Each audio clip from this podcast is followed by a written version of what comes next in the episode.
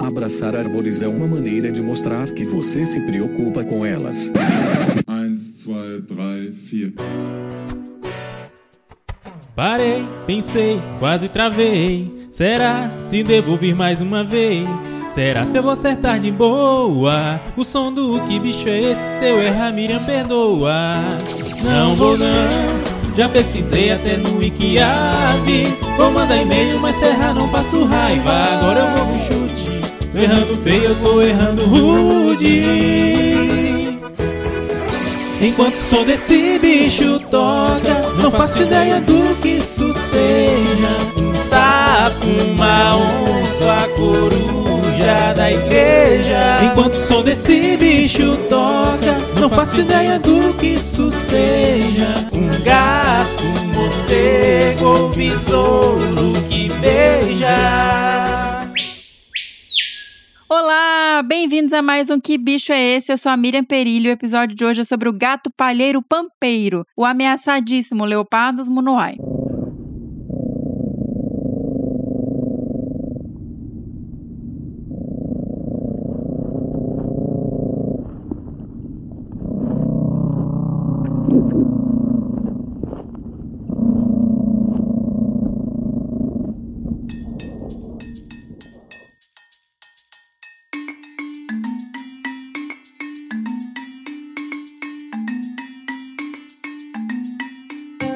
Gente, até muito recentemente, mas muito recentemente mesmo, essa espécie era considerada uma subespécie de leopardos colo-colo. Inclusive, se vocês voltarem no último episódio do Desabraçando Árvores, o episódio 87, Fábio Nascimento e Anderson Feijó, a taxonomia moderna e o complexo colo-colo, vocês vão aprender muito sobre o que foi essa proposição de divisão do grupo colo-colo, né, do grupo dos gatos palheiros, e vão ter oportunidade de entender um pouquinho mais como que isso funciona e como ficou essa divisão. Lá dentro também, no post do episódio, a gente colocou colocou o link para o artigo. É um trabalho lindo, completo, elegante, inspirador, feito pelo Fábio e pelo Anderson. Então vale a pena ouvir, corre lá e escuta o episódio também, depois que acabar esse, tá bom?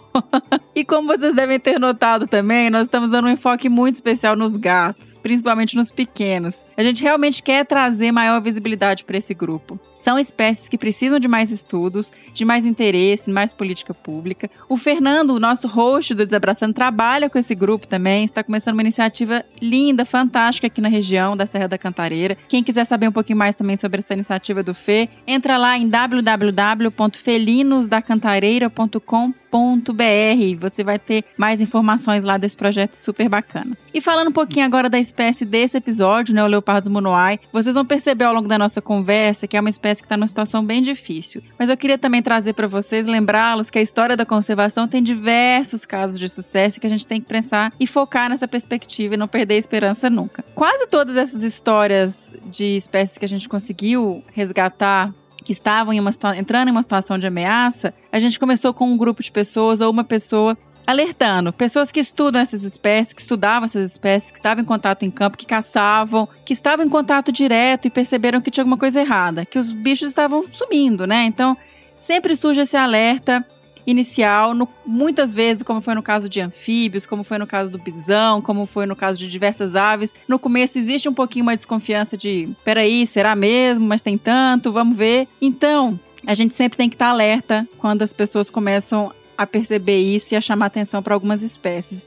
E esse pode ser o caso aqui. Né? Nossos entrevistados deixam isso muito claro, que a gente precisa investigar a população, a gente precisa entender as ameaças. E é exatamente isso que eles estão fazendo junto com colegas e parceiros. Por isso também, gente, eu peço para vocês que divulguem bastante esses episódios, para que a gente possa apoiar quem está se dedicando para mudar o prognóstico de uma espécie e torná-la mais um caso de conservação. E hoje eu vou conversar com duas dessas pessoas que estão no front. Sim, um episódio riquíssimo com dois participantes que estão trabalhando dentro da realidade do bioma do Pampa, dos seus ecossistemas e percebendo tudo o que está acontecendo ali dentro, alertando sobre a situação do bioma e do leopardo monoai, gato palheiro pampeiro. E são eles os pesquisadores gaúchos, o Fábio Mazin e a Flávia Tirelli. Mas antes de apresentá-los, eu vou para a leitura de e-mails. Nosso primeiro e-mail de hoje é da Caroline Figueiredo, da Caroline Gomes e do Lailson Dantas. Sim, é oficial, a gente tem um grupo formado. A gente achava já que eles estavam atuando ali nos bastidores apoiadores, né? Tentando montar um grupo para descobrir qual espécie que a gente tinha tocado o som, mas agora é oficial e eles saíram do armário e assumiram que eles estão juntos sim, tentando descobrir que bicho é esse sempre que a gente toca o som de um bicho. O que tá valendo também, gente, é muito legal isso, ver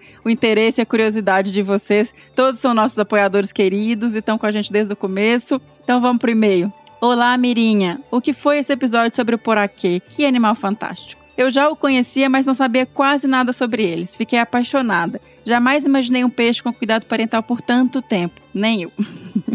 Vamos ao chute. Já que no grupo de apoiadores estão suspeitando que eu e a Carol fazemos parte de um grupo underground, saibam que vocês nos deram uma ótima ideia. Então, conversando no bicho underground, lá, o grupo, o grupo. Eu, Carol e Laílson pesquisamos umas vocalizações e chegamos em um consenso que o bicho do episódio 74 é uma irara. Eira Barbara. Um beijo e um forte desabraço, Carol, Carol e Laílson.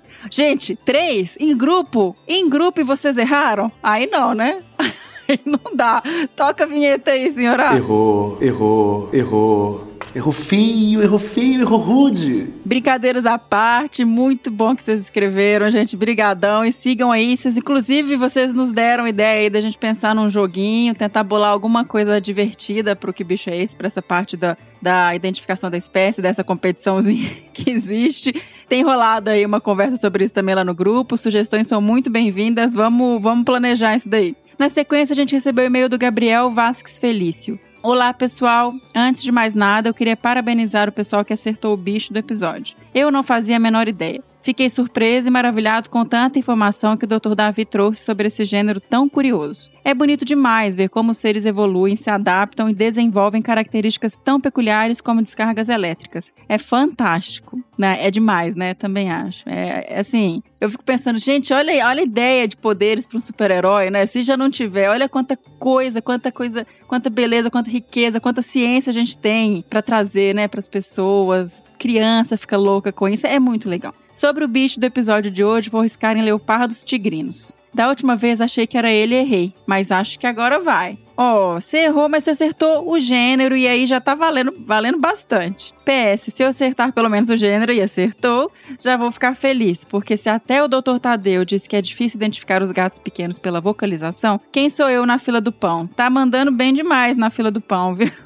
tá certinho. Grandes abraços a Miriam, Fernando e todos que possibilitam esse trabalho maravilhoso. Nós que agradecemos, Gabriel, obrigadão por ter escrito. Você bateu na trave ali, mas foi quase, tá bom? Você bateu na trave, mas eu, eu te dou. Um, acho que valeu aí meio ponto. E recebemos também e-mail do Tiago Almeida. Tiago que tá de volta, né, Tiago? Escrevendo pra gente com mais frequência, participando do Que Bicho é Esse? Oi, Mirinha, que bichos sensacionais são os poraquês. Mais um episódio maravilhoso do bicho, sempre com essa pegada da paixão dos pesquisadores com seus objetos de estudo e você sempre com uma condução perfeita da entrevista. A gente se empolga com você em cada aprendizado. Maravilhoso. Ô, oh, querido, obrigada, viu, pelo carinho. Fico muito feliz de receber esse retorno. Agora, o bicho que tocou no episódio não tá fácil, viu? Fernando fica falando que tá fácil no grupo dos apoiadores só para deixar a gente nervoso. Tô ligado. Bem, pareceu para mim um rosnado, coisa de canídeo. Vou por eliminação de Licalopex gymnocercus, o graxaim do campo. Não, nada a ver, irmão. Tô achando que vou errar feio de novo. Faz tempo que não acerto uma. Um cheiro. Não foi dessa vez, não. Mas, bom, ó, continua. Continua. Você tá vindo numa sequência aí meio errando, mas eu tenho certeza que vai mudar. O jogo vai virar aí pra você. E não tava fácil mesmo, não. Concordo com você. O Fernando falou que tava, mas não. então vamos lá, gente. Vamos para a apresentação dos nossos entrevistados, né? Maravilhosos, dois participantes hoje, uma conversa incrível. Eu conversei com a doutora Flávia Pereira Tirelli. A Flávia, que possui graduação em Ciências Biológicas pela Pontifícia Universidade Católica do Rio Grande do Sul, mestrado em Biologia Animal pela Universidade Federal do Rio Grande do Sul e doutorado em zoologia também pela Pontifícia Universidade Católica, né, a PUC do Rio Grande do Sul. Ela foi bolsista em desenvolvimento tecnológico e industrial do CNPq, trabalhando com polinizadores nativos para aumento de produção de culturas. Fez doutorado com ecologia de felídeos no bioma Pampa, orientada pelo professor Eduardo Weiserick. E durante seu doutorado sanduíche na Universidade de Oxford, junto ao grupo do Wild Crew, ela foi orientada pelo professor David MacDonald. Atualmente, ela está como pós-doc junto ao Bird and Mammal Evolution Systematic and Ecology Lab da UFIX, né, Universidade Federal do Rio Grande do Sul, coordenado pela professora Maria João Pereira. Ela é ainda docente do programa de pós-graduação em Biologia Animal também da Universidade Federal do Rio Grande do Sul e possui experiência em ecologia e conservação, com principal foco investigativo em ecologia e conservação de mamíferos carnívoros, especialmente felídeos. Ela também é membro do Instituto Pro Carnívoros, assessora de felídeos silvestres do Instituto Curicaca, membro do GAT, no Plano de Ação Nacional dos Pequenos Felinos, né, do ICMBio, e no PAT Campanha Sul e Serra Sudeste. Além disso, a Flávia atua como coordenadora de taxon FELIDE para a definição do status de conservação dos carnívoros brasileiros, do SENAP, que é o Centro Nacional de Pesquisa e Conservação de Mamíferos Carnívoros do ICMBio. E é também coordenadora do Geoffroy's Cat Working Group, que é uma rede internacional de conservação do gato do Mato Grande e seus hábitats. E é membro da diretoria da Sociedade Brasileira de Mastozoologia e do Cat Specialist Group, da IUCN também, que é a União Internacional para a Conservação da Natureza. Fantástico, né? E além disso, gente, a Flávia gravou comigo já o episódio 48 do Que Bicho é Esse sobre o gato do Mato Grande, o leopardo Geoffroy. Então, quer saber um pouquinho mais aí sobre esse gatinho? Volta lá também no episódio 48 com a Flávia. E o nosso segundo convidado é o Fábio Mazin, que possui graduação em Ecologia pela Universidade Católica de Pelotas tem experiência na área de zoologia com ênfase em mamíferos, atua na área técnica de consultorias para licenciamento ambiental, diagnósticos e prognósticos para estudos de impacto ambiental, relatórios de impacto ambiental, planos de manejo e na área acadêmica através de projetos de pesquisa envolvendo inventários e monitoramentos. Atualmente, ele desenvolve um estudo sobre o status populacional da onça-pintada e outros mamíferos de médio e grande porte no Parque Estadual do Turvo, no Rio Grande do Sul. O Fábio é um cara que está no campo direto, gente, conhece muito, muito dos bichos. A gente tem inclusive um episódio sobre a trajetória dele dentro do Desabraçando Árvores. Então, se você quiser conhecer um pouquinho mais sobre ele, vai lá também no episódio 68 do Desabraçando Árvores. Fábio Mazin, Mate Pecuária e Gatos do Mato. E escuta que ficou bem legal também. Inclusive, vou dar uma outra dica que é entrar dentro do perfil do Fábio, em arroba Fábio Mazin no Instagram, onde ele faz várias postagens sobre técnicas de, de estudo, sobre os bichos, né? O Fábio é um cara que entende muito de felinos, de carnívoros silvestres, de outros mamíferos. Então entra lá, tem bastante coisa de história natural, é um perfil muito, muito, muito legal e aprende um pouquinho mais com o Fábio também por lá. E agora bora para nossa conversa, que é por isso que a gente está aqui, né? E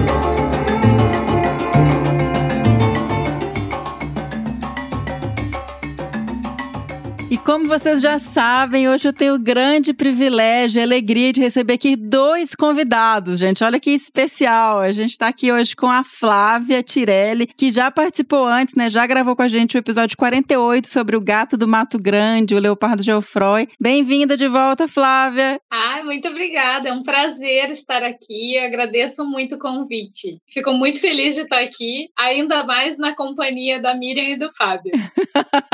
e o Fábio Mazin, primeira vez no Que Bicho é Esse, ele já esteve aqui gravando, contando sua trajetória, né, no episódio 68 do Desabraçando Árvores, mas agora aqui para falar com a gente um pouquinho sobre o gato palheiro, especificamente o Leopardos Munoai. Fábio, seja muito bem-vindo, obrigada aí também por conseguir um tempinho para conversar conosco. Eu fico grato pelo convite e muito feliz de estar aqui dividindo com a Flávia, que é uma irmã de coração e de caminhada, e espero que a gente consiga contribuir para o programa, para quem está escutando e para esse ferino também, que a gente consiga transparecer a situação dele e fazer alguma coisa por ele, porque Sim. pode desaparecer aos nossos olhos, na nossa geração. Hein? É, a gente estava aqui conversando antes. Primeiro, estou aqui escutando também vários causos, porque os dois trabalham juntos há 10 anos, então tem um monte de histórias juntos. E conversando um pouquinho antes de começar sobre o tanto que esse bicho realmente a gente pode perdê-lo antes de conhecê-lo, né, de verdade. Então, tem muita coisa para a gente falar nesse episódio. Como vocês sabem, a gente sempre começa o que bicho é esse, perguntando que bicho é esse, né? Quem é esse gato que é muito recente? Foi proposta essa separação como uma espécie, é, acho que agora em 2020, 2021, é muito, muito recente. Eu queria que vocês contassem um pouquinho quem é esse gatinho tão fascinante e é meio fantasminha ainda, né? Que a gente tá? Vocês estão tentando descobrir mais sobre ele. Primeiro com a professora Flávia.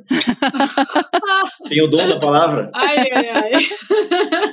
Bom, esse gato é uma espécie recentemente separada do complexo do gato palheiro. Foi recentemente separado pelo, no estudo do nascimento uh, e colaboradores em cinco espécies.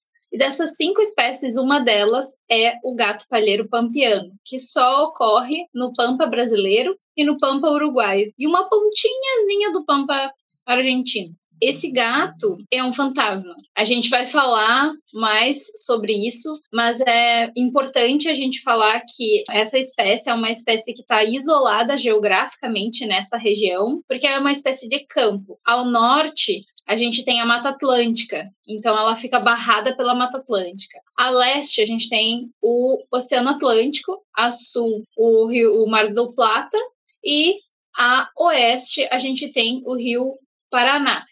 É, e o rio Uruguai em algumas partes, mas grande parte da barreira geográfica é o rio Paraná. Então, ela, essa espécie está isolada nessa região, que é uma região altamente fragmentada tem uma distribuição muito, muito limitada, né, Flávia? Ali só realmente nesse pedacinho. E, Sim. Fábio, me conta um pouquinho como é que é o bicho, assim, coloração e tal. Você já viu algum? Vocês já viram em câmera, né? Registro de câmera fotográfica e pele. No Brasil, hoje, esse gato conta com quatro registros de câmera trap. Quatro só? Quatro. Do Leandro, da Carol, do Felipe e um que a gente fez agora. Mentira! Isso. Uhum. Inclusive, a gente registrou registrou um melânico agora. Primeiro registro de melanismo para a espécie. Olha só, Uhul. que loucura.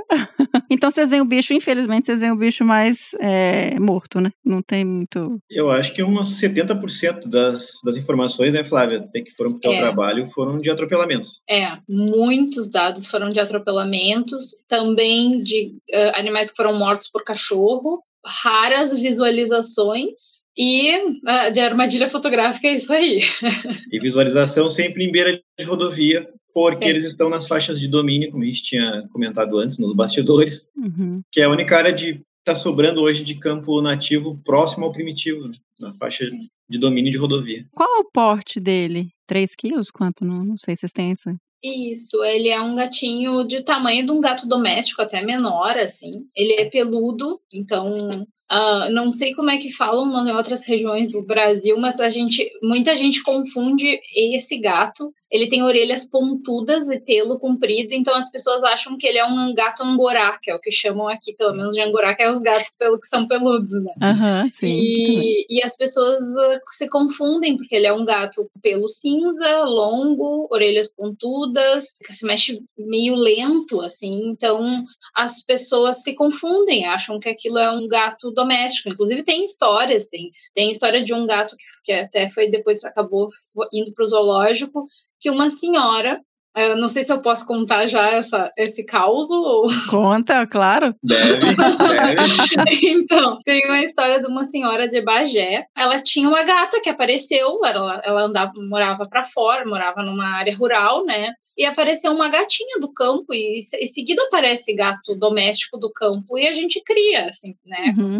E aí essa gatinha apareceu, ela começou a cuidar da gata, a gata deu cria lá, ela cuidou da, da filhote, era uma fêmeazinha, e só que a gata nunca se dava, não, não, não tinha uma coisa com os cachorros, e os cachorros acabaram matando a mãe, e ficou Nossa. a filhote. E aí uma pessoa foi lá visitar ela e olhou e falou assim, mas isso é a tua gata? E, ah, é minha gatinha, que vem ver minha gata. E ele falou, mas isso é a tua gata? Não é isso aí, não é gato doméstico. Ela, capaz, é gata da minha outra gata ainda. Hum. É, foi, e, ela, e ele assim, não, mas isso não é gato doméstico, isso aí, é, isso aí é um gato do mato, isso é, é, isso é o gato palheiro, a pessoa sabia tirou foto, mandou então para os órgãos aqui de, de, de, fiscalização ambiental, né, de fauna, e viram que era uma palheirinha que ela estava cuidando. Ela cuidou da mãe e cuidou da filha. Caramba. E aí essa filha então depois foi levada então para os órgãos e tal, né, foi retirado da. Claro, os bichos elas certo vinham comer e saíam, né, não era aquela coisa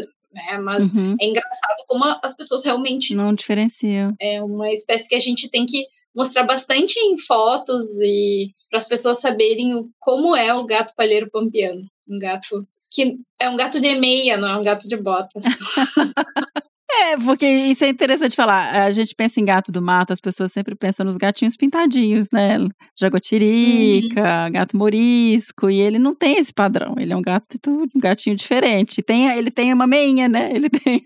Ele tem é tipo uma pulaina, assim, que, porque não, não chega a fechar. O pretinho do pé não, não fecha que nem botinha. Que tem o palheiro do, que é do Pantanal, ele tem a botinha mesmo, bem botinha preta. Esse nosso não. O nosso ele tem uma polaininha, assim, é um, Só na canelinha, assim. só na canelinha, sobe em cima do pé, mas a sola às vezes é clarinha Ah, e ele não, bonitinho. ele não, não fecha uma bota. Ele é uma semi-bota, desbotado. A gente vai pôr uma foto, então vocês vão poder ver o bichinho aí como é, pra entender um pouquinho mais quem é esse gatinho. Eu gostei do nome, é Pampiano. Campeano, é. Isso. O Fábio que deu esse nome. Foi batizado hoje pela Flávia. Então acabamos de, de batizar e o gato recebeu o nome de Pampiano. Gente, então, ó, você já falou agora a distribuição, né? Você explicou muito bem aí pra gente, inclusive, entender o porquê ser uma espécie, né? Ela tem as suas barreiras geográficas ali isolando essa população, essa espécie. E, e o hábitat dela é exclusivamente campo. É isso, né? Exato. Isso. E eu queria saber de você se a gente tem dados agora, ainda mais depois dessa separação, porque tudo que se estudava, por exemplo, o Colo-Colo, você achava que era para valia para ela também. Então eu não sei se vocês têm dados, por exemplo, de história natural básica, de dieta, de reprodução, é, algumas informações básicas sobre ecologia do bicho, sobre a relação social. Existe alguma informação sobre essa espécie? Existe um artigo do Carlos Benhur Casper sobre dieta. Ali ele informa que come roedores campestres, alguns passeriformes e aves palustres associados a banhados de campo. Eu acho que Isso. foram seis estômagos analisados. Né? Depois Isso. o que se tem é através de observação e alguma coisa de período reprodutivo que parece ser bem marcado com os outros, como os outros gatos aqui, início da primavera até o finalzinho do verão, início do outono. Mas é assim, através de algumas observações esporádicas. A gente fez também, começou a fazer uma triagem de com os estômagos, não, não publicamos nada. A gente ainda está juntando para ter um N razoável, para se ter um estudo de dieta razoável para essa espécie. E a gente observou também é, é, muitas dessas aves aquáticas, assim, de, de próximo de, de açude, assim, e roedores, a, a, base da alimentação. E nesse estudo aí da Raíssa, que é aluna do Benhur, é, eles mostram bem isso que o, que o Fábio falou, né? Baseado, claro, em seis estômagos, né? Não é um N que a gente possa dizer, olha, esta a dieta, mas é o que se tem de informação e, é, e ela é muito importante. Sim, então sim. a gente fica muito feliz que tenha esse estudo. No ano passado, bateram uma foto de um gato palheiro caminhando no campo com duas patas de marreca na boca. Olha. Marreca também associada a áreas campestres. Então, o que a gente tem de algumas observações e da dieta infere sim que ele é um animal extremamente campestre. Não tem nenhum grupo trófico na dieta dele que seja inferido à área florestal ou espécies arborícolas que ele venha É. consumir. E se sabe alguma coisa sobre a parte de relação social dos bichos? Eles têm uma densidade baixa, né? Pelo que eu vi no artigo. Tem um artigo, gente, maravilhoso, que a Flávia é a primeira autora, o Fábio também tá lá. Eu vou colocar o link aqui é, no post sobre o, o Monoai, né? Falando especificamente mais uma modelagem de, de distribuição e, e uma parte de conservação. Mas vou colocar o link para quem quiser ler, que é um artigo bem legal. Pois é, então, assim, em relação a essa questão é, a nível, esse tipo de, de detalhamento não se sabe nada. O que a gente tem são dados esporádicos de às vezes a gente vê mães e filhotes em, uh, ou a gente tem ou alguém tira registra tira foto visualizações é, filmes de mães com filhotes então a gente tem uma noção todas as vezes sempre tinha um filhote né Fábio Tá. E a gente está tentando ver se dentro dessas esporádicas visualizações isso tem algum padrão, se tem uma época do ano que a gente veja esses filhotes numa determinada, mas nada se tem de, não é um dado que a gente tenha em quantidade para a gente definir um dado padrão, mas a gente vai conseguir através de descrições de história natural é o que a gente vai conseguir chegar para algum, né, assim, é o que a gente consegue até agora, né, pelo Uhum. menos, mas praticamente nada se tem sobre essa espécie, né? Nada se sabe. Uhum. Tem uma ela. reprodução deles no, no Bioparque Mimbocuyá, no Uruguai, que o senhor Juan conseguiu reproduzir a espécie lá e a média é dois filhotes. Tá. Isso ele tem, então, em cativeiro? Isso, é marcado entre setembro e maio, assim, varia a reprodução. E sempre de um a dois filhotes. Nunca passou de de três, de dois, não chega a três nunca. Pelo menos é o que ele tem lá. Ai, que legal. Eu pensei nisso até porque quando você contou o caso da senhora que cuidou do filhotinho, que só tinha um, eu falei, será que quantos filhotinhos tem? É, deve variar entre um e dois, pelo jeito, né? Pelas imagens que a gente vê, assim, na natureza, a gente sempre vê um filhote, então talvez sobreviva só um mesmo, mas elas podem ter dois, isso é uma coisa que a gente não sabe mesmo. É, e aí, eu queria falar um pouco agora, a gente, acho que a gente vai focar muito nesse episódio, nessa parte de conservação, dessa questão de, de uma espécie que é muito pouco conhecida, que tem uma distribuição reduzida, que está isolada. Então, essas questões são muito importantes para a conservação de uma população, saber sobre essas informações, né? E aí, já está aceita, Flávia e Fábio, como uma espécie ou ainda está isso em discussão? No Brasil está aceita. A gente, inclusive, já uh, fez a um, oficina do status de conservação dessas duas espécies, já separadas, as duas espécies que ocorreriam dentro do complexo que ocorrem no Brasil, o Leopardus bracatus, no Pantanal, né, e o Leopardus monoai, aqui, o nosso palheiro pampiano aí. Uhum. Então, para nós, né, a gente uh, considera como duas espécies distintas. Muitos especialistas já consideram, porque esse trabalho foi publicado com base, com, com base em dados molecu moleculares, morfológicos, mostrando a separação né, desses grupos numa revista de alto nível, porque foi nada mais, nada menos a revista que Darwin publicou a origem das espécies, assim, né? Então, assim, acho que é uma revista de alto escalão, né? Podemos dizer. Sim. Então, quem é a gente, né, para duvidar disso? É um trabalho publicado muito bom e não só isso, a questão, a gente sempre discute muito sobre isso, né? E, e a gente fala que a questão aí é o conceito que tu dá para espécie. E nesse caso, a gente considera elas espécie, elas ainda não foram avaliadas pela IUCN, porque não se teve reuniões ainda, essas reuniões provavelmente vão ser esse ano, no qual o Eduardo Aiziric, Tadeu de Oliveira e eu vamos fazer parte, então, mostrando a importância de serem espécies distintas, principalmente uh, dado a importância que se dá para uma espécie e a importância que se dá para uma subespécie, uhum. né? Os órgãos, governos, né, não valorizam quando a gente trabalha com subespécie. Então, dada a situação extremamente crítica que, que essa espécie se encontra, a gente então é, vai entrar né, com essa ideia dentro das reuniões de que, com o apoio de diversos outros pesquisadores, de que a gente considera sim, né, baseado num trabalho científico muito bem elaborado, e que são espécies distintas. Quem quiser saber mais, gente, sobre essa separação da, do complexo Colo-Colo, o episódio, o último episódio do Desabraçando Árvores, o 87, foi com o Fábio Nascimento e o Anderson Feijó, e falou exatamente sobre isso. Então é um trabalho muito bem feito, muito bonito, está muito bem separado assim, os grupos das espécies. É, para mim, assim, eu acho que para a maior parte dos especialistas não tem muita dúvida que seja uma espécie separada. E como a Flávia mencionou, isso tem uma importância enorme, assim, para quem não está entendendo por que é tão importante, além de você ter certeza de que é uma espécie separada e é ameaça para aquela espécie, automaticamente, né? Se você separa, você tem menos indivíduos e você tem uma população com uma distribuição mais reduzida. Isso já é já, por si só já mostra um grau maior de ameaça. E quando a gente faz pesquisa, existem muitos editais, existem planos de ação que são específicos para espécies ameaçadas. Então, para conseguir recurso para trabalhar com bicho, para conseguir trabalhar com política pública, para trabalhar com um monte de questão que vai favorecer a conservação desse bicho, a gente precisa que ele tenha um status definido. Então, é por isso que tem essa discussão tão grande e, e, tentando avançar com essa questão dentro dos órgãos competentes para isso, né? Então, esse é um fato muito importante. Tá, então ainda estamos aí, né, mas eu acho que em breve aí o CN vocês vão ter reunião, vão conseguir colocar lá o grau de ameaça. Mas quais são as ameaças, gente, para esse bicho que está ali nesse hábitat tão específico de campo? Lá conta pra gente quais ameaças e quais são essas peculiaridades da região. A principal ameaça para essa espécie é perda de habitat. É uma espécie campestre que está perdendo o campo nativo para a agricultura. É, esse é o grande, gigantesco problema dessa espécie.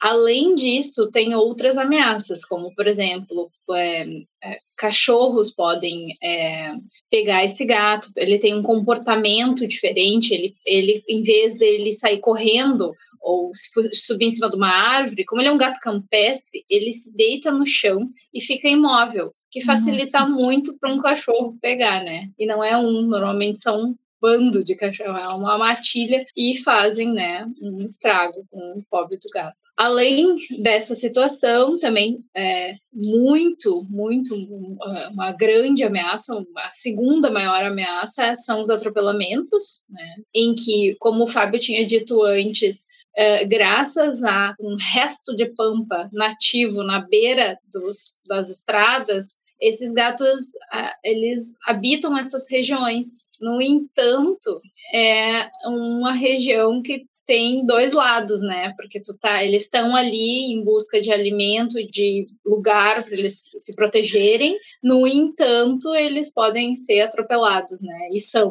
Essas são as principais ameaças. Podem existir muitas outras, podem existir doenças, podem existir e que a gente nem sabe, né? Então, Pode-se ter, então, conflitos também é, com a questão das, das, galinhas, né, em que os gatos, existem alguns uh, relatos que os gatos ficam circulando na volta dos galinheiros, que matam galinha, mas é tão raro ver esse gato que esses conflitos acabam sendo raros também. Não sei se o Fábio tem alguma consideração sobre a questão, da, principalmente da perda de hábitat, que é o pior, né, pior ameaça. É, sem dúvida. O problema é que ele está num bioma pequeno, numa região pequena, num bioma pequeno, num habitat ameaçado de extinção, que tem a questão do solo fértil, que é totalmente destinado à agricultura. Por hoje, por hectare, a agricultura dá mais dinheiro que a pecuária. Hum. Então, uma das medidas que a gente sonha em criar aqui é a monetização da pecuária criada em campo nativo. É uhum. incentivar que aquela proteína produzida ali venha a valer mais que o arrendamento da soja, para que ela se retorne à criação do gado naquela forma cultural antiga, extensiva,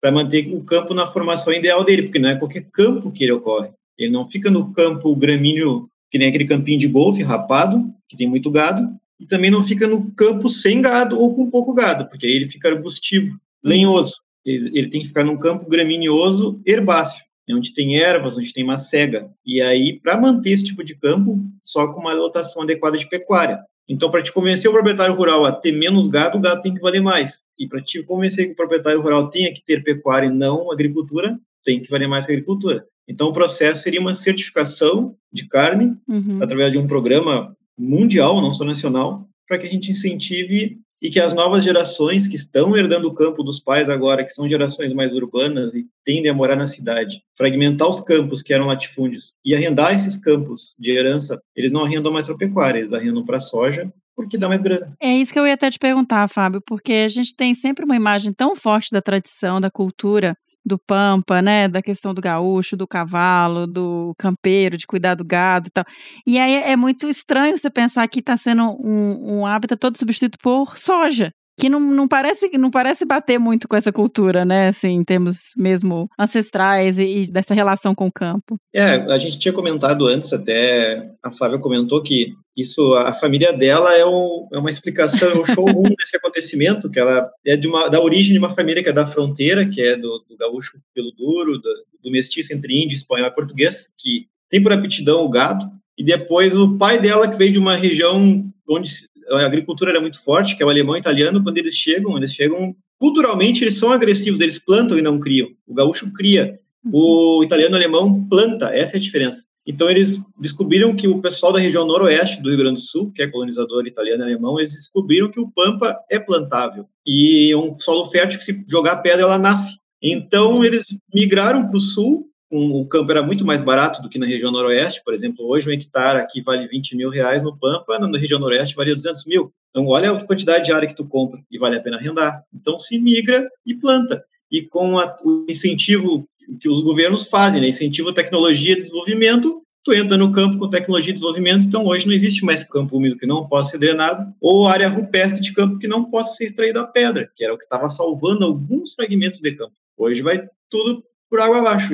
Eu até brinco assim que quando se ateava um fogo nos campos, eu dizia, não, deixa, deixa botar fogo, porque o fogo mata, mas o disco de arara extingue. Então deixa manejar o campo. Uhum. É sinal que já tem gado. É, porque é isso. Quando você coloca, você muda para agricultura, você muda completamente a característica, né? Você, você, é outro ambiente. E aí, o bicho, a área principal do bicho está em cima dessas áreas super férteis que estão sendo usadas para isso. Então. Exatamente. O, o, estudo de modelagem do que virou artigo e foi doutorado da Flávia mostra que eles estão numa faixa de campo, que é a maior adequabilidade ficou numa faixa de campo pampiano com um solo úmido e mais profundo que é o destinado ao plantio. Exatamente, exatamente. E se a gente for parar para pensar nessas regiões aí, é, aliás, no Pampa inteiro, em, em média, se tu pega um, metro quadrado do Pampa e analisa um botânico, vai encontrar cerca de 100 espécies de gramíneas num, em um metro quadrado. Aí tu tira aquilo para plantar soja, que vem de incentivos de mercados externos, muitas vezes, né? Porque a gente exporta soja, então uhum. isso é um incentivo que vem, é, é, é, um, é, um, problema bem profundo, porque tu tem um incentivo internacional, né, externo, querendo soja, a gente tem, e aí, e aí tem o um incentivo do governo para se plantar soja, e aí tu planta uma, uma, uma única espécie, transforma, né? Uh, um local que teria uma diversidade imensa de gramíneas no, em, em uma monocultura, né? E aí o gato desaparece. O que a gente sabe sobre essa espécie é que ela está associada a esse tipo de ambiente e esse tipo de ambiente está desaparecendo. Quando a gente quer proteger o gato palheiro pampiano, a gente tem que proteger os campos nativos, principalmente os campos nativos de áreas de, com solos mais profundos. Então, é, como o Fábio vinha falando, a pecuária de uma maneira sustentável e que vem ainda, né, na, da origem lá do, do gaúcho, a pecuária extensiva, é o que vai salvar o nosso Pampa. Sabe o que é importante levantar? Que em algumas unidades de conservação do Pampa que hoje foram indenizadas e retiraram o gado, com a retirada do gado, muitas espécies foram embora, sobretudo passeriformes campestres ameaçados de extinção e o gato palheiro. Então, não requer tu comprar áreas e abandonar a área, porque esse campo também não serve. Tem que ser manejado, né? A gente acredita que é. o gato tinha um movimento conforme a megafauna, outrora extinta, uh, dispersava pelo pampa. Ele necessita de um sobrepastoreio. Uhum. O simples abandono de área não serve. Hoje, a gente, eu trabalho numa área do exército de 50 mil hectares e eles exploram 8 mil hectares. O restante está abandonado. O gato não está no campo abandonado, e não está na agricultura. Ele está nos 3 mil hectares que tem pecuária. Tá. É, ó, isso é uma coisa muito legal de falar, porque a gente pensa que só fechar e proteger resolve e nem sempre, não é o caso aqui. E aí eu fiquei pensando que, bom, mas não tinha gado, sei lá, mais do que 200 anos mais atrás, mas tinha a fauna do Pleistoceno, que eram grandes herbívoros, então, que faziam esse papel, né? É, o, o, papel do gado hoje é o papel da megafauna, né? Que, uhum.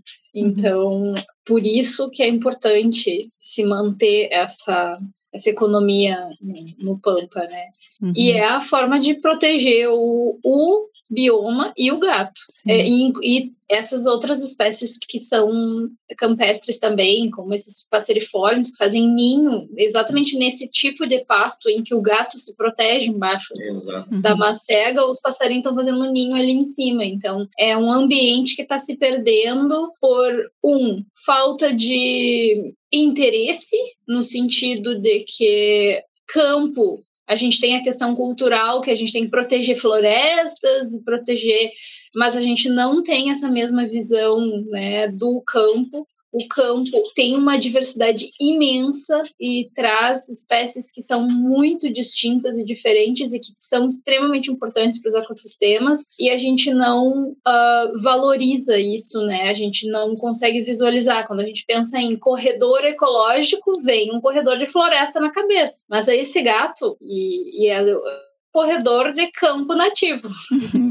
Sabe que, como eu trabalho com consultoria, eu trabalho muito com compensação ambiental e, e, e termos de ajustamento de conduta dos empreendimentos. E aí eu bato muito na tecla porque o órgão ambiental manda plantar muda de árvore como compensação. Eu digo, não, não, não, manda abandonar a área e botar umas vacas em cima. E eles não Uhum. entendem o motivo. Eles, não, não dá para abandonar a área, porque como o clima está esquentando, a tendência é que o, que o mato avance sobre o campo, porque o mato e o campo estão sempre se peleando. Uhum. Então, tu tem que ter umas vacas pastejando ali, para manter essa, essa formação que, a, que o gato palheiro hoje, ele é um, uma espécie guarda-chuva de 25 espécies endêmicas e ameaçadas do bioma e da nossa cultura. Então, ele depende da cultura, a cultura depende dele, é, os elos da cadeia da sustentabilidade se interligam e hoje ele é o embaixador de tudo isso. É, é, gente, ó, espécie guarda-chuva. Pensa no guarda-chuva. Tudo que tem embaixo ali tá protegido. Então, você protege um bichinho, você tá protegendo os outros que estão convivendo ali e a, e a biodiversidade que está associada a essa espécie.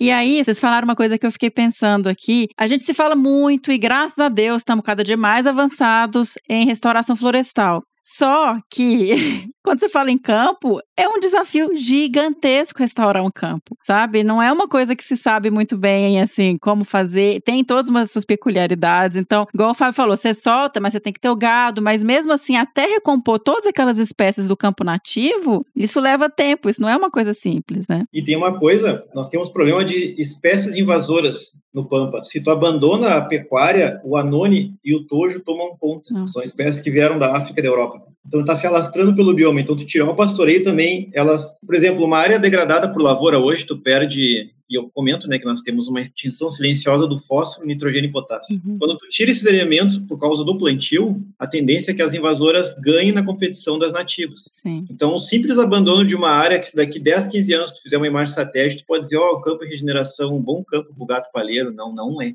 Certamente ele tá tomando, pode numa imagem satélite parecer com a configuração de um campo nativo, mas ele não é virgem e certamente as espécies invasoras estão tomando conta e ganhando das gramíneas e das, das ervas. Uhum. É, por isso que é bem complicado, até falando com um pesquisador da, dessa área, o professor Nabinger da URGS, e ele disse para tu recuperar um campo nativo é, do Pampa é 100 anos e olhe lá, que talvez não consiga recuperar.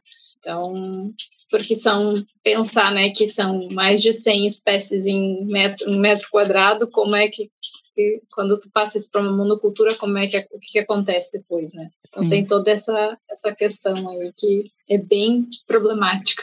E eu fico pensando no desafio de solucionar isso. Como? Porque você está pegando uma questão econômica, você está pegando. É, é- eu- o Fábio mencionou uma coisa antes da gente começar a gravar, que é a questão de se proteger a cultura, você protege o gato. E eu acho isso muito importante quando a gente pensa em conservação como uma questão multidisciplinar, que você tem vários atores envolvidos, que você tem que trabalhar em várias frentes. Não, não adianta você saber tudo do bicho, no caso a gente nem sabe, enquanto Pois não é. tem o hábitat, não tem, o- né, tá acabando e não, não vai dar tempo de conhecer a espécie se não fizer algo agora para parar com esse avanço. Mas tu sabe, ah, semana passada eu tive, marquei um encontro com alguns cantores regionais nativistas aqui, como eles são interlocutor da, da ciência e do homem do campo, para eles tentarem levar essa preocupação. E porque isso também depende da cultura, né? Tu não vai cantar algo da cultura se ela não existe mais, né? Sim. Eu vou selecionar um bom cavalo para campear dentro de uma lavoura de soja? Não vou, né?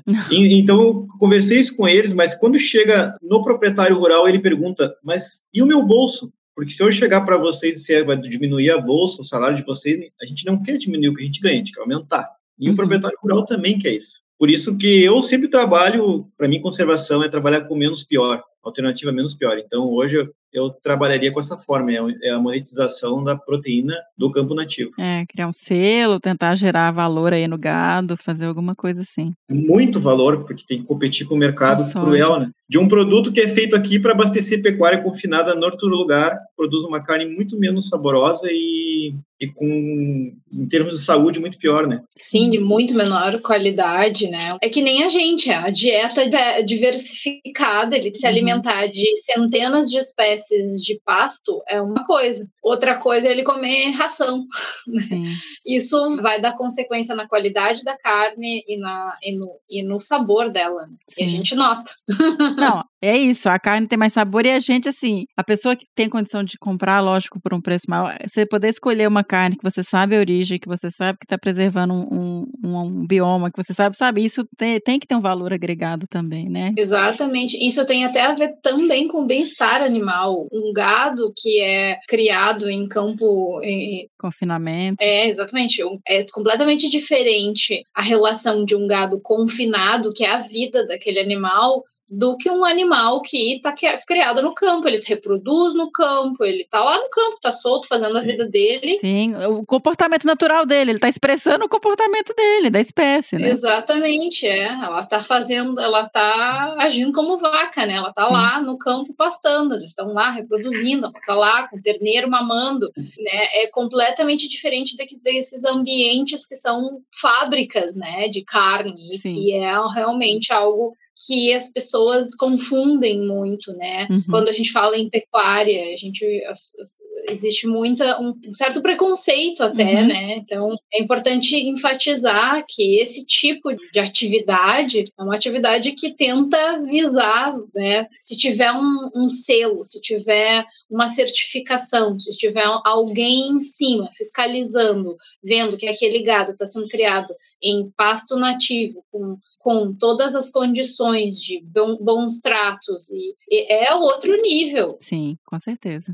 E fiquei pensando muito também na questão de ser uma espécie que atravessa a fronteira, né? Na questão de conservação, uh, além da, da né, Conservation Across Borders, que tem um tema específico na UCN até para isso, que é esse desafio, porque você tem dois países dividindo a, a distribuição dessa espécie que existem legislações diferentes, características diferentes, produção diferente, preços diferentes. Então, assim, você tem o desafio de fazer essa conservação de uma espécie que está nos dois lados. Como é que funciona isso para vocês? Como é que vocês têm trabalhado, é, visto essa questão para o gato Pampiro? Primeiramente, a gente tem parcerias no Uruguai, né? Então, a gente trabalha com parceiros uruguaios. A savana uruguaia é uma ecorregião que é exatamente sobrepõe com a distribuição dessa espécie. Pampa brasileiro, Uruguai e uma pontinhazinha da Argentina. E a uhum. gente, então, trabalha com essa parceria em que até durante a pandemia a gente fazia assim, olha, a gente vai até a fronteira, daí da fronteira vocês é com vocês, ó. Eu tirava as câmeras. Olha só.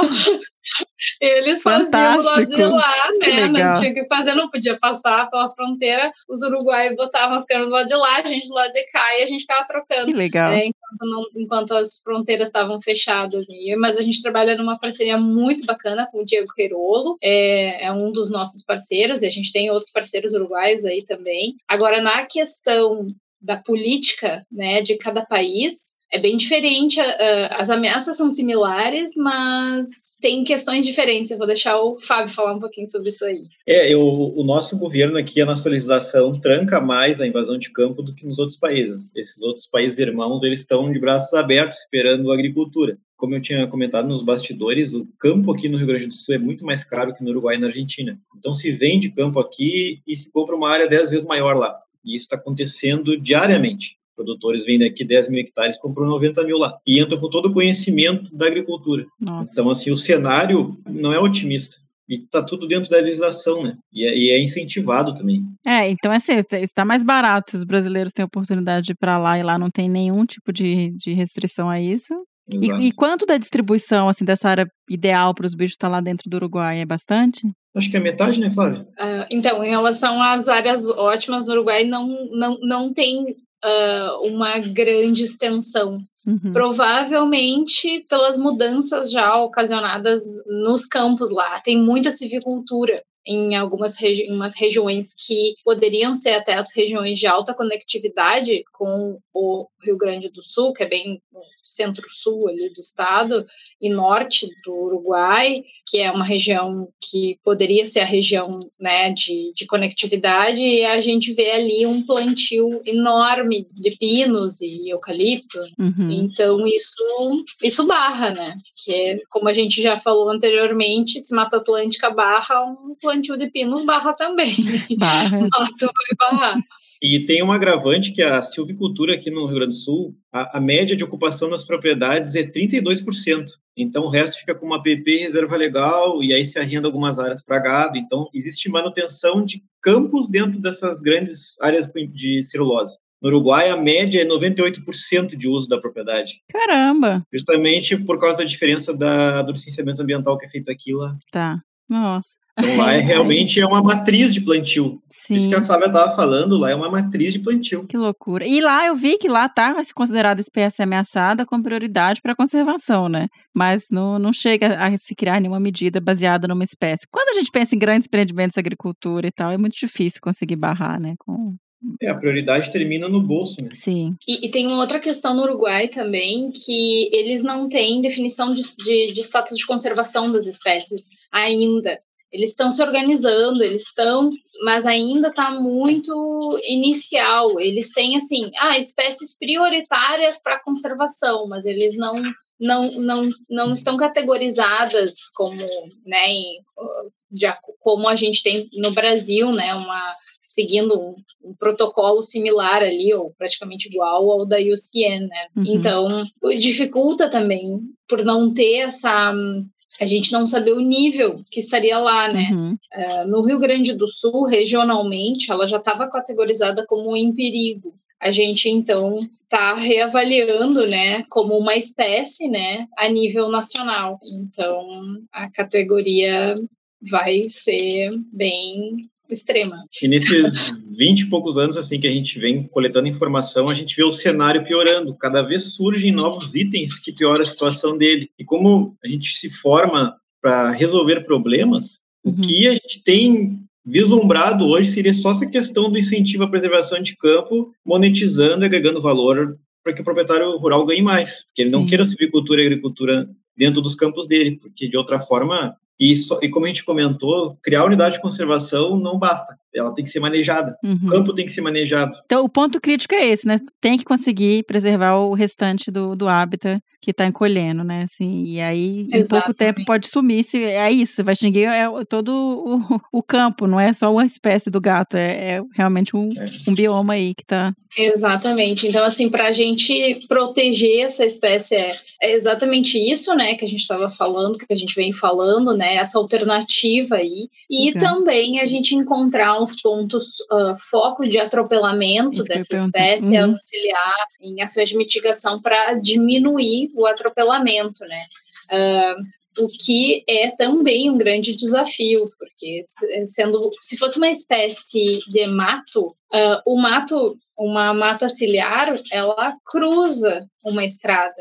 Então, tu consegue cercar aquela região ali e levar as espécies através de cercas, por exemplo, debaixo de um para uma passagem de fauna ou uhum. para uma coisa assim. Uma espécie campestre, como é que a gente faz? Como é que você seleciona o ponto, ponto ideal é. para fazer passagem, né? E ele está morando de forma linear na borda das rodovias. Ele não está cruzando, né? Por causa da morada. É. Isso, isso é seríssimo. O bicho já nasce e vai para o sumidouro, né? Porque ele está ali na beirada. Exatamente. Exatamente. Sabe o que, que então, me é preocupa? É Pegando um, um adendo do que a Flavinha estava dizendo, eu monitoro há 12 anos alguns trechos do Pampa, alguns trechos de rodovia para algumas empresas de concessão de pedágio. Fazem três anos que eu não encontro mais gato palheiro atropelado. Então, já começa a me preocupar não encontrar mais ele atropelado. Sim. Porque também, muitas dessas áreas, elas já estão, quando a gente anda pelo menos assim na 290, que é uma rodovia que vai a, a, de leste a oeste, né? Uh, no, no Pampa, a gente já vê áreas que ainda eram o Pampa nativo e agora, com soja, eles vêm até a beira da estrada, eles, eles plantam até a beirinha. Eles não têm mais cerca? Isso, não, a cerca é a, a cerca tá ali, né? Só é. que só que, a, só que o, o plantio vem até a beira da estrada. Então, talvez a gente tenha que achar os pontos onde ainda temos campo nativo nessa maneira linear e tentar nesses locais um, colocar redutores de velocidade, radar, é, e, é, porque é no bolso que vai, né? Então Sim. eu acho que seria é um, são, são alternativas que a gente vai ter que pensar bem para diminuir o que se tenha de atropelamento né, dessa espécie. Gente, o tema é difícil, né? Um bicho que está numa situação crítica, então o episódio tem realmente um momentos meio pesados aí. Mas eu queria saber pensando agora para frente, assim, eu não sei se, se tem como ter uma estimativa, mesmo que grosseira, de quantos bichos ainda tenha. Mas existe um plano de fazer, sei lá, uma força-tarefa tentar levantar essa população, contar esses bichos, ver qual que tá o status deles ali, tentar. Eu não sei, porque a gente, tem hora que você fica muito desacreditado, né? Porque tem essa questão da economia, tem questão. Eu acho que também concordo, Fábio, que um caminho maravilhoso é esse de se valorizar a cultura, valorizar o preço da carne, tentar agregar valor a isso para valer a pena manter. Mas assim, tentando procurar uma luz para o futuro, para essa espécie. Vocês estão pensando em fazer algum esforço? E aí também tem estrada, não sei se tem campanha para castração de cachorro. Eu tô assim, tô jogando tudo aqui só para tentar ver próximos passos para vocês aí, estudando os bichos. Sim, tem, tem. E vem de várias frentes diferentes de, e, e as pessoas estão começando a olhar para o palheiro. Agora que as, as cabecinhas estão começando a se virar para essa espécie se dar conta da situação que o Fábio Uh, e eu, a gente vem tentando, né, entre outros parceiros, o Felipe, o Tadeu, a Marina, entre outros, assim, a gente fica lá, ó. Gente, gente, a gente bateu na tecla 20 mil vezes e ninguém ouvia até o momento. Tadeu lá do Maranhão fica todo dia ligando. Como é que tá o gato aí? é, eu acho que foi na conversa até com o Tadeu no episódio que a gente gravou o último, que eu acho que ele, ele mencionou, não sei se foi fora da gravação, mas que ele falou: gente, é um dos gatos mais ameaçados do mundo não é, assim, não é pouca coisa. O bicho tá realmente numa situação muito crítica. O Fábio também comentou isso, né? O lince ibérico, mas esse gato tá numa situação muito grave. Agora, as pessoas estão se dando conta do quão grave é a situação e tá vindo ajuda. E isso tá nos ajudando a gente uh, criar projetos de ações de mitigação, de, né, de conservação. Então, o conservacionista, o, o Dr. Jim Sanderson, ele é um, o cara dos gatos do mato, dos gatos pequenos no mundo, assim, né? Ele tem uhum. parcerias e trabalha com diversas a, ações de conservação e, no, e, os projetos dele são voltados para projetos de, de conservação mesmo. E, então ele trabalha na Ásia, na África, uhum. apoiando diversos trabalhos locais, né? Projetos locais. E ele então, uh, juntamente com diversas outras pessoas, criaram grupos de trabalho, que são grupos de, de conservação, e esses grupos estão andando, estão assim, estão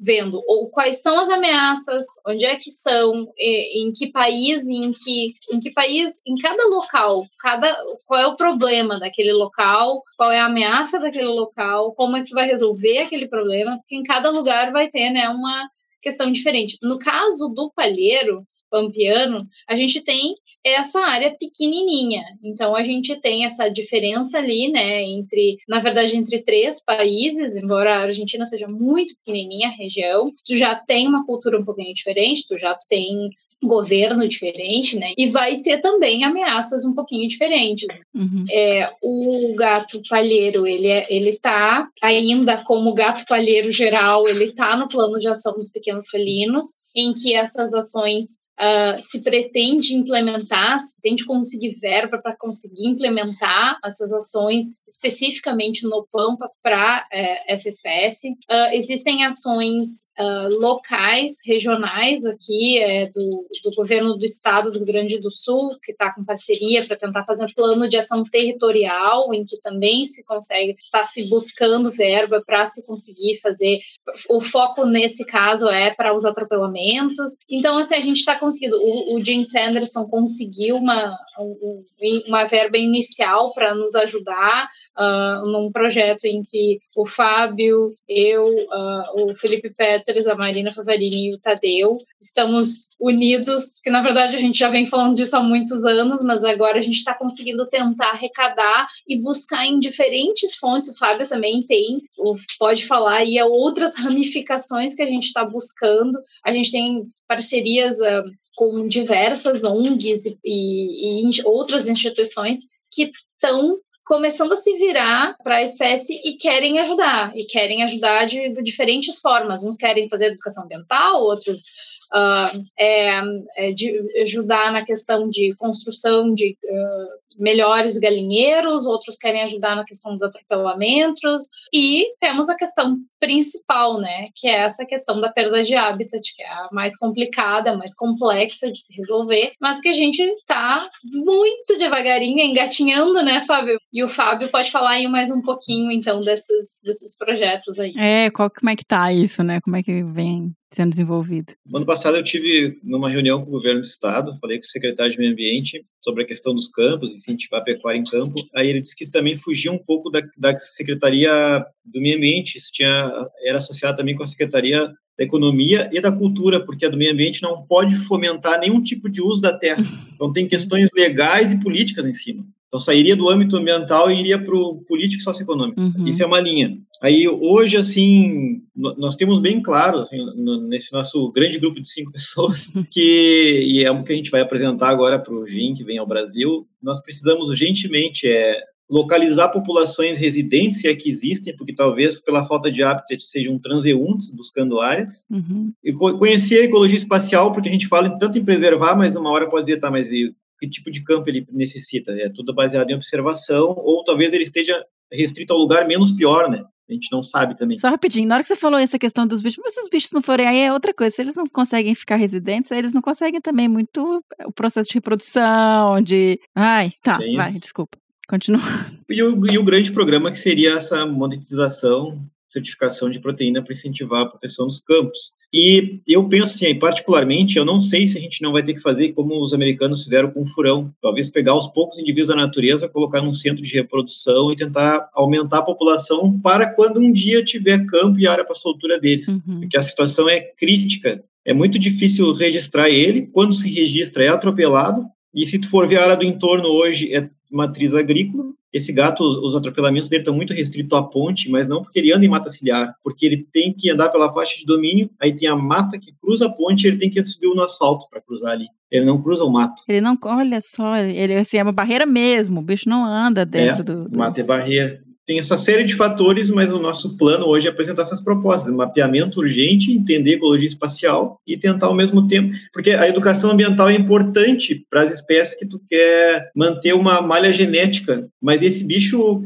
a, a gente não pode esperar só pela educação, porque ele pode ser extinto hoje, talvez seja morto o último bicho hoje atropelado. Então tem que ter ação amanhã para ele. E você falou isso é realmente uma coisa muito importante, porque se você se existe a possibilidade desse bicho estar numa, num declínio populacional tão grande, tem que pensar em conservação ex situ, né? Igual você, falou, foi do bisão ou do. Do, do furão? Você falou, ah, tá, porque tem o bisão também foi assim, eles pegaram Sim, bichos. E, então, assim, se você não pegar e tentar, de repente, talvez, pegar alguns indivíduos e fazer reprodução em cativeiro para conseguir. Manter carga genética. Manter carga genética, né? Ter ali um pool protegido é, é realmente uma questão urgente. E aí, gente, eu fico pensando que agora vocês devem estar relativamente aliviados por estarem sendo escutados, né? Porque eu, eu imagino, assim, eu leio muito sobre processos de extinção de espécies, né, sobre as biografias das pessoas que trabalham com isso, sobre as espécies que foram extintas e as espécies que também conseguiram voltar e, e ser protegidas. E sempre começa com algumas pessoas que estão lá gritando loucamente, falando: gente, tá acabando, tá acabando, tá acabando. E demora para ter essa resposta. Então, assim, só de vocês falarem que os olhos estão se voltando para essa espécie, que vocês estão começando a ter mais apoio, já deve diminuir um pouco essa angústia e essa frustração que devia ser. Você tá lá esguelando que o bicho tá acabando e não ter retorno retorno, né? É, tu imagina assim, ó, eu não sou vinculado a nenhuma instituição de pesquisa.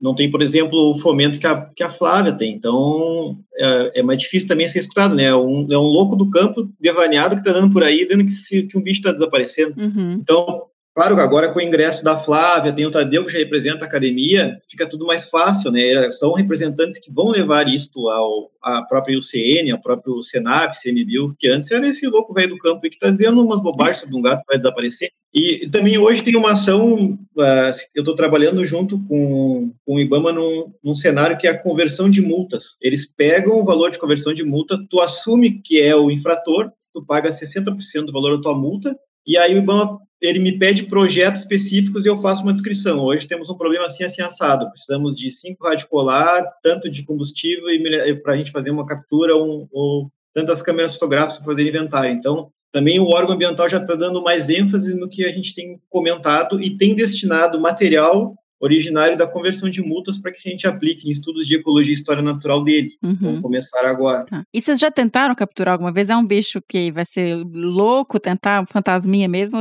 Ou como é que. A gente realiza bastante captura pelo estado, assim, Uhum. então eu acredito que se ele não fosse tão raro, já teria caído. Nunca foi o foco das capturas, né? O próprio trabalho da Flávia, o foco eram outras espécies, das consultorias também, mas é, pouco cai animais involuntariamente, cai procionídeos, mustelídeos, cachorro doméstico, gato doméstico, cai javali nas armadilhas de gato, tatu, paca, nunca cai o gato palheiro. Se tentou em diversas, div- claro, com focos diferentes e tal, né, pra, mas nunca se conseguiu capturar, nunca, um palheiro. Então, é, isso é uma coisa que, se alguém conseguisse fazer isso, e eu tenho, assim, ó, todo, boto todas as minhas fichas que o Fábio vai conseguir fazer isso.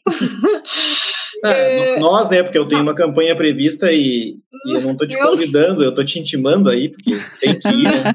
Porque ela que tá organizando a vinda do Jim para cá, então não teria como eu fazer essa campanha sem a presença da Flávia. Não mesmo, não mesmo. Mas a questão é que o Só Jim que- vem nos visitar e acho que é muito bacana que a gente mostre todas as coisas que a gente possa mostrar pro Jim. Sim. Mas tu Inclusive- mostra tudo e vai na campanha. Não gosto de fazer as coisas sem dividir com os outros. Principalmente quem muito me ajudou na minha caminhada. Então tem certas pessoas que têm que estar comigo. A Flávia tem que estar junto lá. Porque se a gente pegar esse bicho, a gente tem que comemorar, se abraçar, chorar, todo mundo junto. É, é Não é depois só mandar uma foto, como é que foi, entendesse? É, você tem que ter, viver o, momento ali. É, não, então não tem. Já vou falar até com o marido dela, ó, perdeu. Ela vai ficar lá uns 15 Eita, mas dias aí tá complicando um pouquinho. Mas ele vai junto. Ele Ele vai, eu nunca vi um economista mais campeiro da face da que terra. bom É. já. Ai, que eu quero também aquelas. Mas outra questão sobre. A gente nunca também pegou esse gato, porque todo ponto que a gente registra ele, um ano depois não existe mais o lugar. Nossa, ah, isso foi uma coisa que o Fábio comentou, eu acho que a gente não tinha começado a gravar ainda, que foi a questão de revisitar os pontos de coleta da Flávia e quanto por cento sumiu? 90%. Gente, eu, eu- eu confesso que eu tô ficando com taquicardia, eu tô ficando desesperada, esse, esse bicho tá muito... 90% é muita coisa. Tá muito. Vocês têm algum controle de, de, de satélite, de, do, do, do encolhimento do- da área? Eu pego no É. IRGA, pego nos É. institutos de, de plantio, porque aí tem ali tem a, tem a área de hectare ah, alterada por ano. É, tem o Map Biomas também, que é bem interessante, que ele faz todo. Ele vai mostrando a perda, né? E nos últimos, desde 85, o o Pampa perdeu 21%. E eu acho que isso daí você pode aumentar, porque muito coisa deve ter erro, porque campo é difícil de você calcular por cima. A grande mudança aconteceu nesses últimos dois, três anos também, assim, que foi um boom de soja. E isso vai vir logo, logo nos dados. E Quando nessas entra- análises de esses dados. satélite sai o campo abandonado, não, o campo virgem. Sim, Pois né? é. é, O exatamente. campo virgem em si é 1,5%. Saiu naquele artigo da agonia do Pampa, lembra? Sim, é muito pouco. E vocês têm alguma estratégia, Fábio, vocês que vão fazer a captura? Tem alguma coisa específica que vocês estão pensando em fazer ou protocolo normal de coleta de captura de gato e tal? Olha, ela, ela é uma campanha inovadora porque é uma amostragem só no campo, mas eu tenho dois pontos que a gente filmou eles agora o ano passado. Eu vou começar por ali, né? E eu acredito que seja mais fácil capturar do que filmar, porque é, implica muitas coisas uma câmera no campo. É incidência solar, muito furto, as vacas destroem as câmeras. Então, agora a gente vai ter um foco em colocar em pontos estratégicos, em estradas que eles andam, em lugarzinhos que eu, mais gateiro, assim, Uhum. eu acredito que, claro, depende muito da abundância, porque eu vou trabalhar com uma área que, sei lá, que tenha dois ou três bichos, Hum. mas se pegar um, vai ser primordial, porque é o primeiro informação que a gente vai ter, de fato, da ecologia espacial, do uso de campo, tipo de campo. Sim. Nossa, vai ser uma. Quando pegar, vai ser uma emoção, gente. É um bicho tão precioso pra você ter na mão. Deve dar uma responsabilidade também nesse manejo ali que.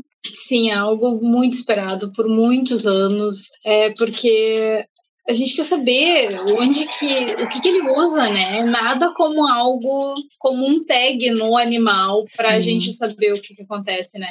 No caso das armadilhas fotográficas, porque a gente tem pouco registro, isso pode ser, né? A gente vem discutindo isso há muito tempo, é que não é o método, não é o método para se registrar é, um- uma de campo, espécie né? rara de campo. É, porque mesmo espécies de campo, que são comuns, inclusive as exótico invasoras, tipo lebre, a gente registra relativamente pouco uh, nas armadilhas fotográficas. E é um, um bicho que tu, tu, caminha no campo, tu, horrores, né? Uhum. Horrores.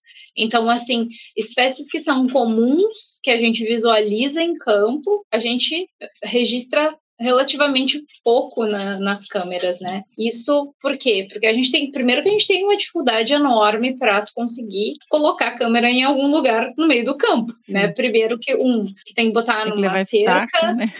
ou, ou levar estaca, daí passa trator por cima, porque aquele campo ou a vaca cruza, ou, ou simplesmente tem o um pasto que é alto, né? E aí nessas áreas em que seriam áreas de impasto intermediário ali, né? Para que seriam ideais para o palheiro como é que tu vai colocar uma armadilha se tem aquele pasto ali, né, se balançando? Então tem, tem toda essa questão. Então é, a gente pensa em alternativas é, também, é, isso também pode vir a ser um objetivo, uma, uma um método para conseguir achar os gatos era a gente falava em treinar cães para buscar esses gatos, porque seria uma das poucas formas que a gente consegue, né? Porque a armadilha fotográfica ela é útil no momento em que tu visualizou o gato na uhum. beira da estrada normalmente, aí tu bota a armadilha fotográfica perto para ver se a gente acha, porque não tem uma trilha, né? Tem Sim.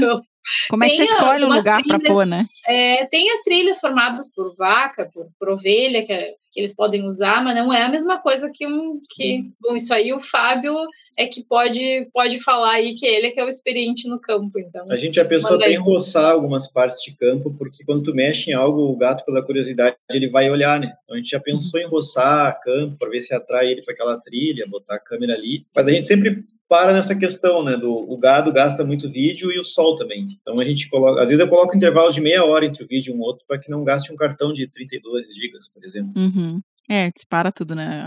O registro que eu tenho de gato palheiro tá a menos 2 graus e depois tem uma 45 graus. Então, essa, olha a hum. amplitude térmica. Não. Ixi, pensei em outra coisa aqui. Ai, a pessoa. Clima, mudança climática. Qual que é o impacto disso para o Pampa? E para 45 graus eu já pensei, bom, isso para qualquer ser humano, fisiologicamente, já é um desafio, né? Você começar a subir essa temperatura aí. Para o Pampa, ele tende a formar floresta, né? Quanto mais aquecido o clima, invasão de floresta. É, quando a gente observou ali no, no, no nosso estudo, é que precipitação sazonal é o que influencia de maneira negativa a decabilidade do habitat. E a precipitação sazonal está associada ao crescimento de árvores, né, áreas florestadas. Então, fecha bem com essa questão, né? E quando a gente pensa em mudanças climáticas, a gente pensa naquela coisa catastrófica do tipo, ah, o que, que vai acontecer? Mas as mudanças climáticas, elas já estão acontecendo. A gente vê esse Sim. ano um ano de estiagem aqui no Pampa. Os bichos estão morrendo de sede. É, não tem água suficiente para nada. Então, e, e, é um extremo, assim, a, a Argentina estava né, na situação que estava, né? Então, a gente vê essas mudanças acontecendo e a gente não se dá conta, mas isso já é mudança climática, né? Então, isso influencia, e influencia, por exemplo, o fogo numa espécie de campo e que se abaixa para se defender, o que, que ela faz? O que, que acontece? Né? Então... É, e saiu essa semana, né? Mais um relatório do IPCC e é isso, já não tem mais volta um bocado de coisa. Então a gente já está só tendo que pensar em como se adequar, não mais como evitar. Mas ó, vamos trazer uma final feliz, por favor. vamos tentar é, a gente trazer uma mensagem é, positiva é para as pessoas. Essa, essa, conversa é um altos e baixos, assim, quando vê a gente todo mundo acaba. mas é que assim, ó, é uma situação muito complicada. Mas tem chance ainda. Sim. E por isso que a gente está aqui, por isso que tá eu e o Fábio aqui batendo, eh, incomodando, e porque é muito importante. É, tem chance ainda, a gente tem chance de salvar esse gato. E isso é o que importa. A gente precisa toda a ajuda que a gente pode para a gente conseguir fazer a roda girar, para a gente conseguir proteger. E, e, como o Fábio disse, é, é para ontem. Não, mas eu falei esse negócio de, de, de, levantar, mas não tem, não. Eu acho que as pessoas também têm que saber que tá ruim mesmo, que se não agir, não vai mudar, sabe? A gente não tem também que ficar tentando passar, amaciar, é, não, porque a situação não dá para amaciar. Tá numa situação é. grave, e é isso, não perder esperança e partir pra ação. E é isso que vocês estão fazendo brilhantemente. Ah, obrigada. E eu só tenho então, gente, que agradecer. E eu espero que essa mensagem vá bem longe, porque. E, é isso, gente. Vocês estão de parabéns e conseguiram é, chamar atenção para essa espécie. E vamos divulgar o máximo possível e levar o máximo de esforços para se consiga reverter esse quadro, principalmente de perda de, de hábitat né, do pampa. É isso aí. Muito obrigada. Muito obrigada pela oportunidade da gente poder falar um pouco sobre essa espécie, sobre os problemas dessa espécie, sobre como a gente quais as nossas ideias de tentar solucionar isso. E é isso aí, a gente precisa de ajuda. Quanto mais vocês souberem, quanto mais vocês compartilharem, quanto mais a gente falar sobre essa espécie, melhor é. Porque assim a gente é, nada como a gente conhecer para a gente valorizar, né? Então, Sim. É, esse é o recado que eu termino aí. Muito obrigada. Eu queria agradecer a oportunidade de poder estar contigo, Virid, conhecer virtualmente, não pessoalmente ainda, e de poder ter revisto a Flávia, que fazia tempo que eu não vi ela. É, né?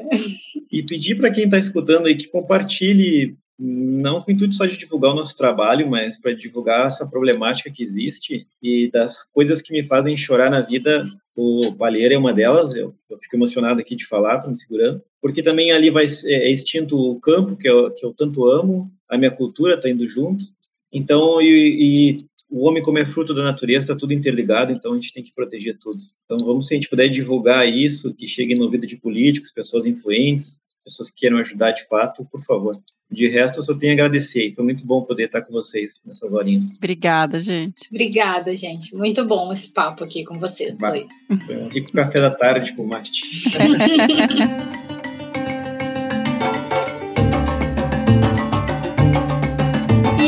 Que Bicho é Esse? sobre o Leopardos Munoai, o gato palheiro pampeiro. Espero que vocês tenham gostado. Espero que vocês divulguem muito esse episódio, porque vocês viram aí que a situação não está fácil, né? Vamos apoiar esses projetos, essas iniciativas e também educar as pessoas e trazer conhecimento sobre a nossa fauna, nossa biodiversidade, que é tão, tão maravilhosa e que a gente não pode correr o risco de perder ainda no nosso tempo de vida. Gente, por favor, vamos fazer um esforço, vamos divulgar, vamos nos interessar, mandar para quem não sabe sabe sobre essas espécies, quem não entende, quem não conhece e trazer luz e visibilidade para nossa fauna. Vamos tocar agora então o bicho do próximo episódio?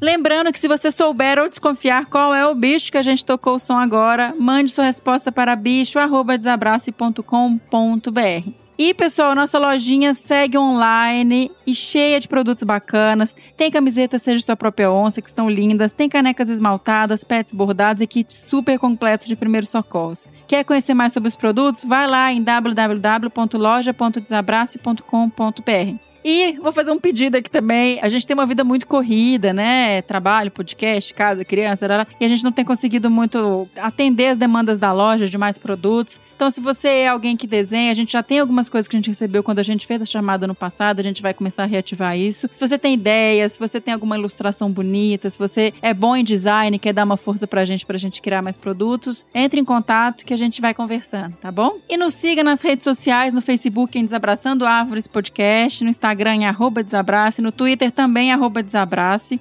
Sigam os nossos podcasts no Spotify, na Amazon, no Orelo, na Apple Podcasts, no Google Podcasts, no Castbox, no Deezer. Nós estamos em praticamente todas as plataformas, então corre lá, favoritem, se inscrevam para não perder episódios, tá bom, gente? Ah, e também, recentemente o Spotify abriu para avaliação, então vai lá, dá cinco estrelinhas, que isso é bem legal para nossa iniciativa, tá joia? E falando em apoiar, Caso você possa, queira, goste da iniciativa, você pode doar a partir de um real pela plataforma Apoia-se em www.apoia.se barra desabrace ou doações pontuais podem ser feitas pelo PicPay em arroba desabrace. Muitíssimo obrigado para quem já faz isso e nos apoia. É só por isso que a gente está trazendo aqui conteúdo para vocês. Senão já tinha ficado inviável esse projeto. Então a participação e o apoio é fundamental. E até o próximo. Que bicho é esse? Até!